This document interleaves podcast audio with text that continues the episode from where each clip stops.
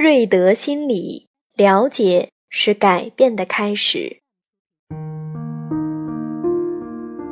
过分善良就是懦弱的代名词。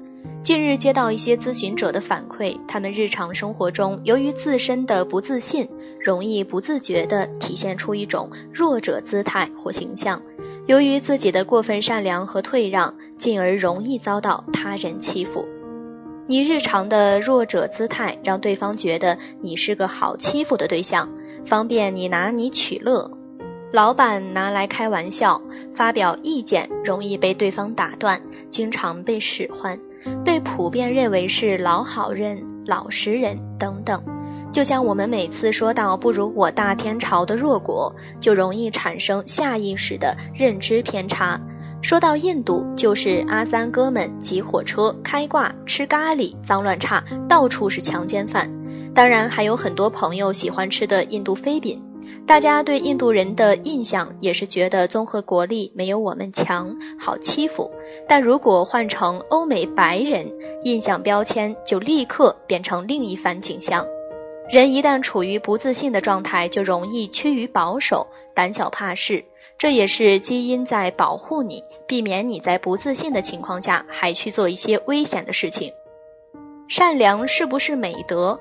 美国心理学家莱斯·巴巴内尔有新理解：善良的人害怕敌意，用不拒绝来获得他人的认可。很多人是性格脾气比较好，或者叫做不容易记仇，说的好听点就是善良。只要对方不要太过分，是无所谓的，是不计较的。就是因为性格脾气好，会给人感觉好相处，但也会让人感觉是老好人。遇到冲突事情，就出于多一事不如少一事的想法，就没有反抗，做出了退让。但没想到对方会变本加厉，对方心情好就戏耍逗你玩，心情不好就拿你出气。初入宫时的甄嬛温婉善良、天真、至情至性，但后宫的权力争斗不会因为她的与世无争而能自保。后来甄嬛遭受了诸多的打击之后，变得心灰意冷，善于借力，也慢慢学会如何保护自己。面对敌手也变得心狠手辣，最后权势朝野。当然，我不是要大家变得如此极端，但学会保护自己是必要的。不要让你的善良变成懦弱的代名词。人善被人欺，马善被人骑。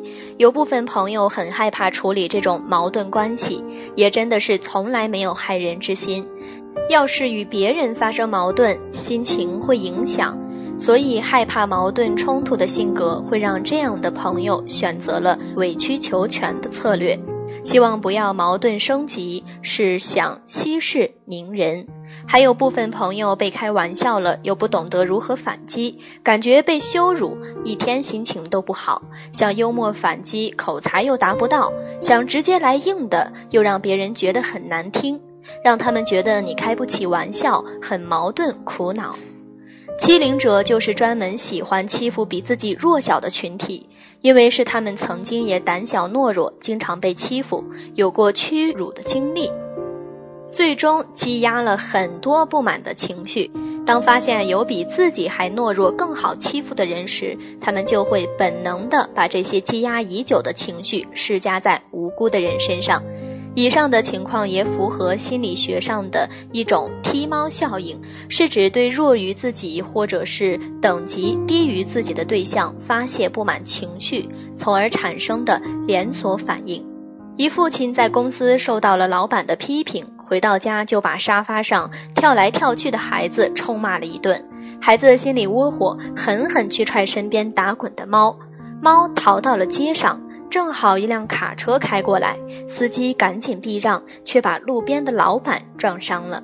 这个循环段子说明了人的不满情绪和糟糕心情会由沿着社会关系链条从高到低依次传递。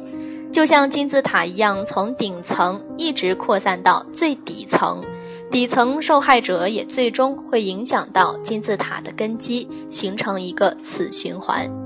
并且喜欢欺凌者还有如下几个心态：一、认可弱肉强食的森林生存法则，强权是一种普遍的社会现象，却越凶就越不会被人欺负。表现很强势、不考虑别人感受的人，反而挺占优势。比如插队者被别人指出，不但不羞愧，还恶语相向，自认为有理，用强势态度压迫对方屈服；而其他排队者大多数的时候都是沉默的，也都是老实人。二对暴力强权的认知偏差，拥有暴力强权说明比别人强，被欺负了就一定要打回去，绝不能被人骑在头上。暴力是最简单、直接、有效解决问题的手段，讲道理浪费时间。三通过暴力强权容易掌控他人，使弱者顺从，甚至尊重自己，最终受其摆布。怎么做才能更好的应对这样的情况呢？欺凌者也是欺软怕硬的主，要想治本治根，你要做的就是由弱者变成强者，让对方忌惮你的实力，从而不敢造次。人应该有点脾气，过分的善良会让你丢失自己的尊严，过分善良和忍让是一种取悦病。你要想不再被欺负，就需要调整自己的自信状态和实力，让对方知道你不害怕他，并且你被他欺负了是不会有好果子吃的。一旦形成了这样的态势，对方自然不敢招惹你。欺负你的人也分两种情况：一偏玩笑戏耍你居多；二是真欺负，人善被人欺。第一种情况其实相对好应付，更多是身边朋友的一种亏你、水你的玩笑而已。只是由于你嘴笨，不懂得如何反唇相讥，用一些同样的水话作为反击的武器，从而化解掉你被攻击的困境。学习和提升自己的幽默感和语言反击能力是很有必要的。请参考九品芝麻官周星驰，一开始也和你一样，只会吃哑巴亏，有苦说不出，无力申辩，以为可以通过祖传的秘籍可以变超人，但造化弄人，秘籍被毁，精神严重的受挫，变成了白痴。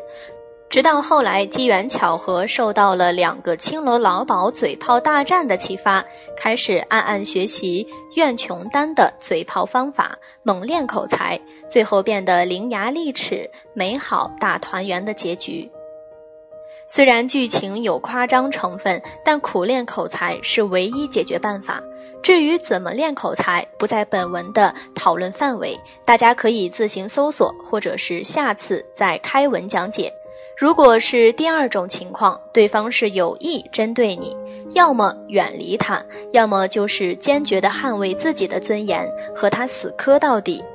你容易被欺负，除了你的气之外，是没有想清楚自己的底线是什么。你无数次的被别人践踏过尊严时，没有反击，没有表明你的神圣领土不可侵犯的态度，别人就会觉得你的底线很低，都这样欺负你，你还没有什么意见，越低就会越喜欢欺负你。